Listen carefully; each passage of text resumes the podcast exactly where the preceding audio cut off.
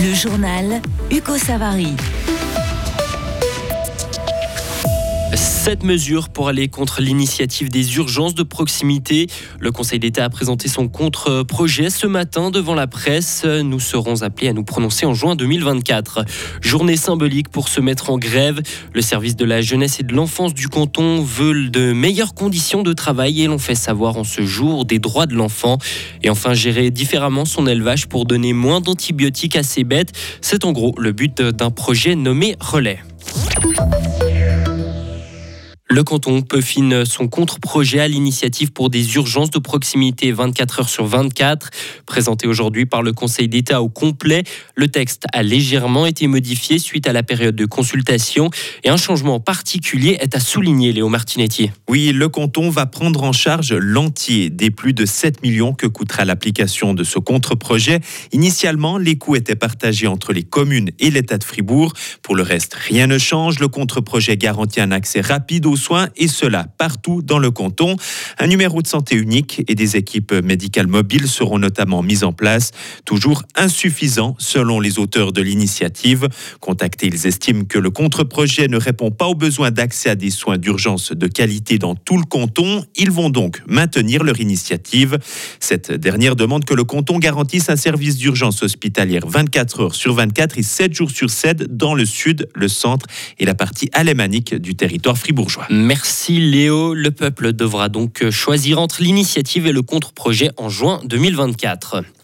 70 millions de francs, c'est ce que le gouvernement fribourgeois souhaite prêter à l'HFR.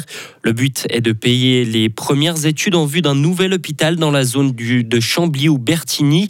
La mesure devrait être soumise aux députés. Le canton annonce également qu'il compte prêter 105 autres millions de francs à l'HFR afin de financer les investissements nécessaires sur son site actuel d'ici 2026. Des employés du service de l'enfance et de la jeunesse du canton sont en grève. Ils réclament une augmentation des effectifs face à de plus en plus de dossiers. Il faudrait 33 postes à temps plein pour pallier au manque. Le Conseil d'État indique regretter qu'une minorité des collaborateurs se soit mise en grève. Les syndicats estiment au contraire qu'une large majorité du personnel a arrêté de travailler réduire la quantité d'antibiotiques donnés aux bêtes. C'est ce qu'ont essayé de faire 8 ans de producteurs fribourgeois pendant 4 ans grâce à un programme appelé Relais. À l'occasion de la semaine mondiale pour un bon usage des antibiotiques, l'Institut agricole Grange-Neuf fait le point sur ce projet. Un programme qui se termine officiellement à la fin de l'année pour ses exploitants, mais les échanges entre eux vont se poursuivre sous la forme de cercles de travail. Jean-Charles Philippona, chef du projet Relais à Grange-Neuve. Ce qu'on fait dans ces cercles de travail, c'est qu'on va sur l'exploitation d'un des membres du cercle de travail.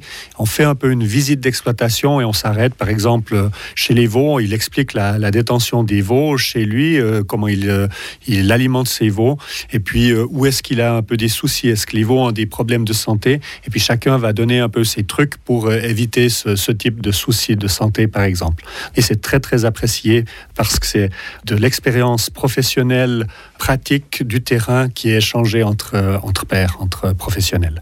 Et parmi les pistes données pour freiner l'apparition de maladies et donc l'utilisation d'antibiotiques, une meilleure gestion des arrivées des animaux ou des transferts afin de réduire les risques d'apparition de virus ou de bactéries sur une exploitation.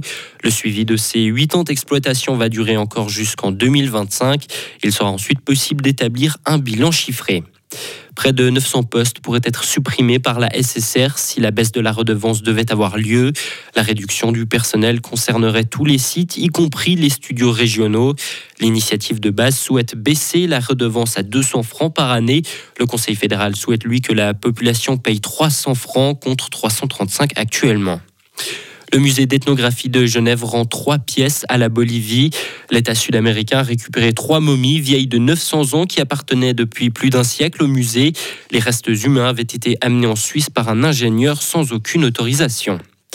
Les pays des BRICS vont se réunir virtuellement demain pour un sommet consacré au conflit israélo-palestinien. Et Vladimir Poutine participera à cette réunion avec la Chine, l'Inde, le Brésil et l'Afrique du Sud. Et le lendemain, le président russe participera à un sommet du G20, cette fois-ci toujours en ligne. Et enfin, plus de 200 personnes ont été condamnées en Italie dans le cadre d'un procès géant contre la mafia. C'est la puissante famille calabraise Ndrangheta qui était sur le banc des accusés. Les 200 ont été condamnés à des peines allant jusqu'à 30 ans de prison. Retrouvez toute l'info sur frappe et frappe.ch. La météo avec l'IRT Automobile, votre partenaire Mercedes-Benz à Payerne, là pour vous depuis 1983. Le temps pour demain reste nuageux avec de rares averses, voire même des flocons vers 1300 mètres. On verra une amélioration mercredi avec toujours une bise soutenue à l'ouest et puis le temps sera plus ensoleillé jeudi. Température de 5 à 8 degrés. Mercredi, 5 degrés.